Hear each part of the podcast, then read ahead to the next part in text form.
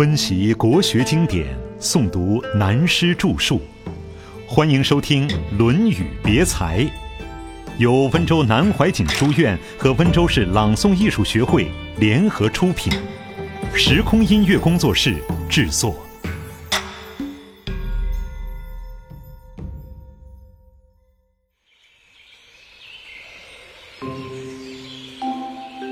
听话的颜回，下面就说到德行的问题。子曰：“回也，非助我者也。于无言，无所不悦。”上论中提到过，颜回对孔子讲的话不为如鱼，从来不违背他的话，好像很笨。而暗地考察，颜回还能予以发挥，而不违背原则，可见。颜回并不笨，这和当面唯唯诺诺，背后却不能发挥，或者是发挥了却违背原则，是有分别的。前者是诚恳，后者是权术。孔子认为颜回对他个人没有什么帮助，说什么话他都听。孔子之成为圣人，就在这种地方。他意思是说，颜回认为他说的话都对。但真的都对吗？要多加反省。这句话不以道德标准来说，仅讲个人行为修养。如果一个长官遇到部下都说自己对，绝对没有反对的意思，就要反省自己对的程度。孔子说：“非助我者也。”这样对我没有帮助。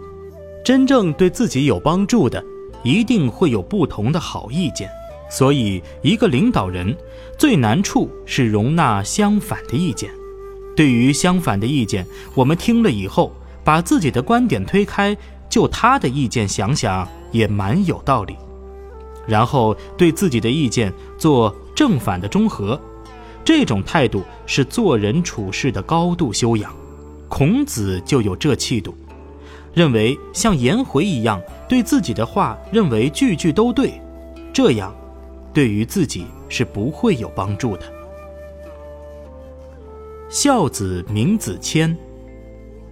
子曰：“孝哉，名子谦！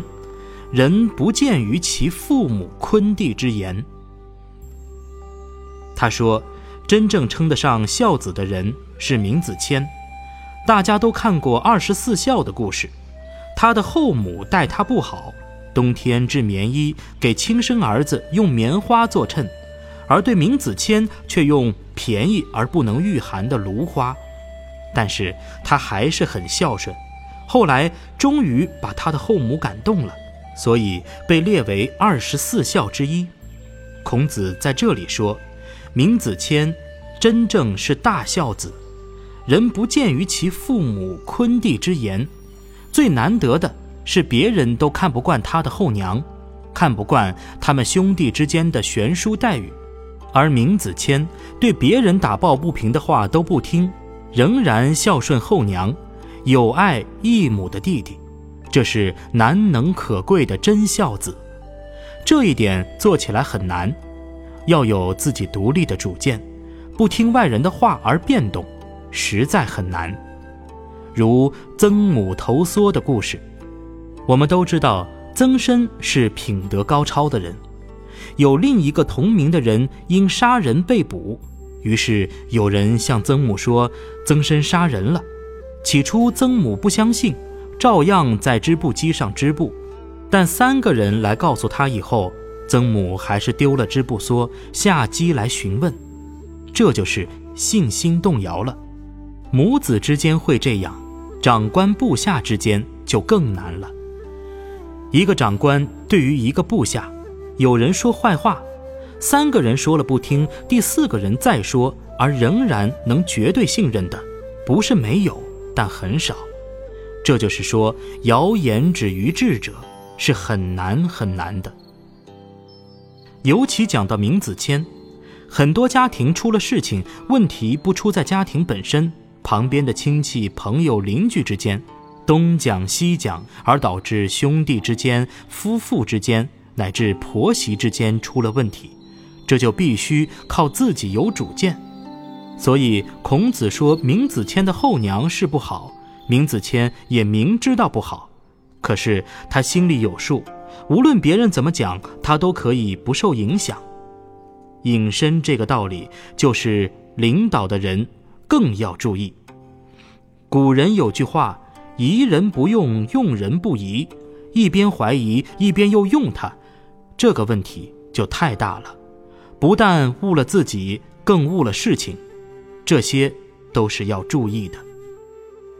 南容三父白圭，孔子以其兄之子弃之，这件事也在上论中提到过的。南容是孔子学生中德行很好的。吟诵了三遍《白圭》这篇诗，孔子就将侄女嫁给他了。念念诗，唱几遍歌，就得到了孔子侄女做太太，这当然不是偶然的。光唱歌就唱来太太，孔子嫁侄女就太草率了。难道孔子希望侄女婿做歌星？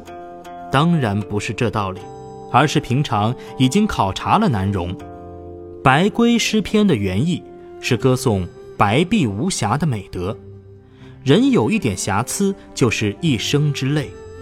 南容因为有白圭的志向，有这种品性，再加上孔子平常对他考察的结果，才把侄女嫁给他。才命相仿的颜回，季康子问：“弟子孰谓好学？”孔子对曰。有颜回者好学，不幸短命死矣。今也则无。季康子是鲁国大夫，在上论中提到过。他问孔子，学生中哪一位最好学？孔子曾再三提到，只有颜回。不幸他短命死了。另有一种说法，孔子有一次与颜回等学生一起在鲁国的东门。站在城上看泰山下面的景色，孔子突然问学生们：“那远处是什么东西？”学生中有眼力好的答道：“看见好像有一条白莲，很快过去了。”颜回就说：“是穿了一个白衣的人，骑了一匹白马，跑得很快，所以看来像条白莲。”颜回的眼力太好了。所以后人说颜回读书太用功，视力又过分好，营养又不良，经常饿肚子，因此三十二岁短命而死。孔子对颜回的死是很痛心的。今也则无，现在就没有那样好学的了。颜渊死，颜路请子之居以为之果。子曰：“才不才？”亦各言其子也。礼也死，有官而无果，吾不徒行以为之果，以无从大夫之后，不可徒行也。这段故事也是后人据以攻击孔子的。颜回死了，家里很穷，颜回的父亲颜路也是孔子的学生，来商量办丧事。古人办丧事，棺材外面还套一样东西叫椁。现代也还有，我们看到出丧的行列，在棺的外面套一个花的罩子一类的东西，那就是果的骨质。当时颜路买不起果，孔子有一辆车子，颜路就和老师商量，想变卖孔子的车子，买一具果给颜回送丧。孔子说：“这不可以，你是爱你的儿子，有这个想法。”可是，当我的儿子李死的时候，同你一样穷，有官而无果。当时并没有把车子卖了为我的儿子做果，而且他说自己之所以不能徒步当车，是因为从事政务，常和当时一些大臣往来，不能没有车子。这要有这个体验的人才知道。记得当年在大陆的时候，因为有事去看一位某省的大员。坐黄包车到省政府门口下了车，警卫多番盘问，还要办一些很麻烦的手续，我怕烦就回去了。刚好一位厅长有事打电话给我，就顺便借了他的汽车，坐着一直进去了，非常方便简单。五四运动以后，有人攻击孔子摆臭排场，一部破车子既不给儿子，又不给自己最爱的学生。但孔子的意思是说，人应该行其本分，就是《中庸》第十四章中所说的“素富贵，行乎富贵；素贫贱，行乎贫贱。”贫穷时就过贫穷的生活，不要做本分以外的事。家里没有钱，为了死要面子，向别人借钱负债来办丧事给活人看。这真叫做死要面子活受罪，所以孔子说他儿子死了没有钱，丧事也办得很简单，有关而无果，没有关系。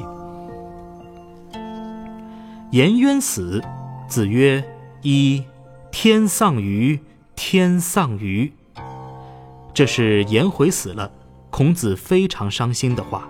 因为颜回在所有的弟子中是最足以传孔门学问的，现在他死了，孔子学问的继承人也将成问题，难得有像颜回这样可以传道的人了，所以孔子说：“天丧于，天丧于。”颜渊死，子哭之痛。纵者曰：“子痛矣。”曰：“有痛乎？”非夫人之谓痛而谁谓？所谓痛，就是非常伤心的意思。颜回死了，孔子哭得非常伤心。当时跟从在孔子左右的学生们说：“老师哭得太伤心了。”孔子听了以后说：“我真的哭得很伤心吗？可是像颜回这样诚恳好学的人死了，我自然是很伤心的。”如果颜回这个人死了，我不伤心，那么还为哪一个伤心呢？还有哪个人的死亡会令我这样伤心呢？颜渊死，门人欲厚葬之，子曰：“不可。”门人厚葬之，子曰：“回也。”是于由父也，于不得是由子也，非我也。夫二三子也。颜回死了以后，同学们主张厚葬他，来向孔子建议，但是孔子说不可以，因为厚葬对于颜回已经没有帮助了，而且依据颜回的德行思想来说，他也不会希望厚葬的。可是这件事，学生们没有听孔子的话，还是厚葬了颜回。孔子知道以后，就感叹地说。颜回生前一直把我看成他的父亲一样，可是，在安葬他这件事上，于不得是游子也。所谓游者，如也。游子就是如同儿子，后世人称侄子为游子。这里孔子是说，在安葬的事上，不能把颜回看得如同自己的儿子一样。依平日颜回生活简约朴素的本性来办，所以他对已死的颜回带点歉意地说：“非我也，这样的厚葬不是我的意思，而是你的同学们的意思。”孔子的这一个感叹，正是率直坦然的一种表示。讲到颜回，使我们想到古往今来许多有才而短命或薄命的人物，颇为伤感。唐代诗人李商隐有两句诗说：“中路应寻我所长，由来才命两相仿。”真是达人之命的论调。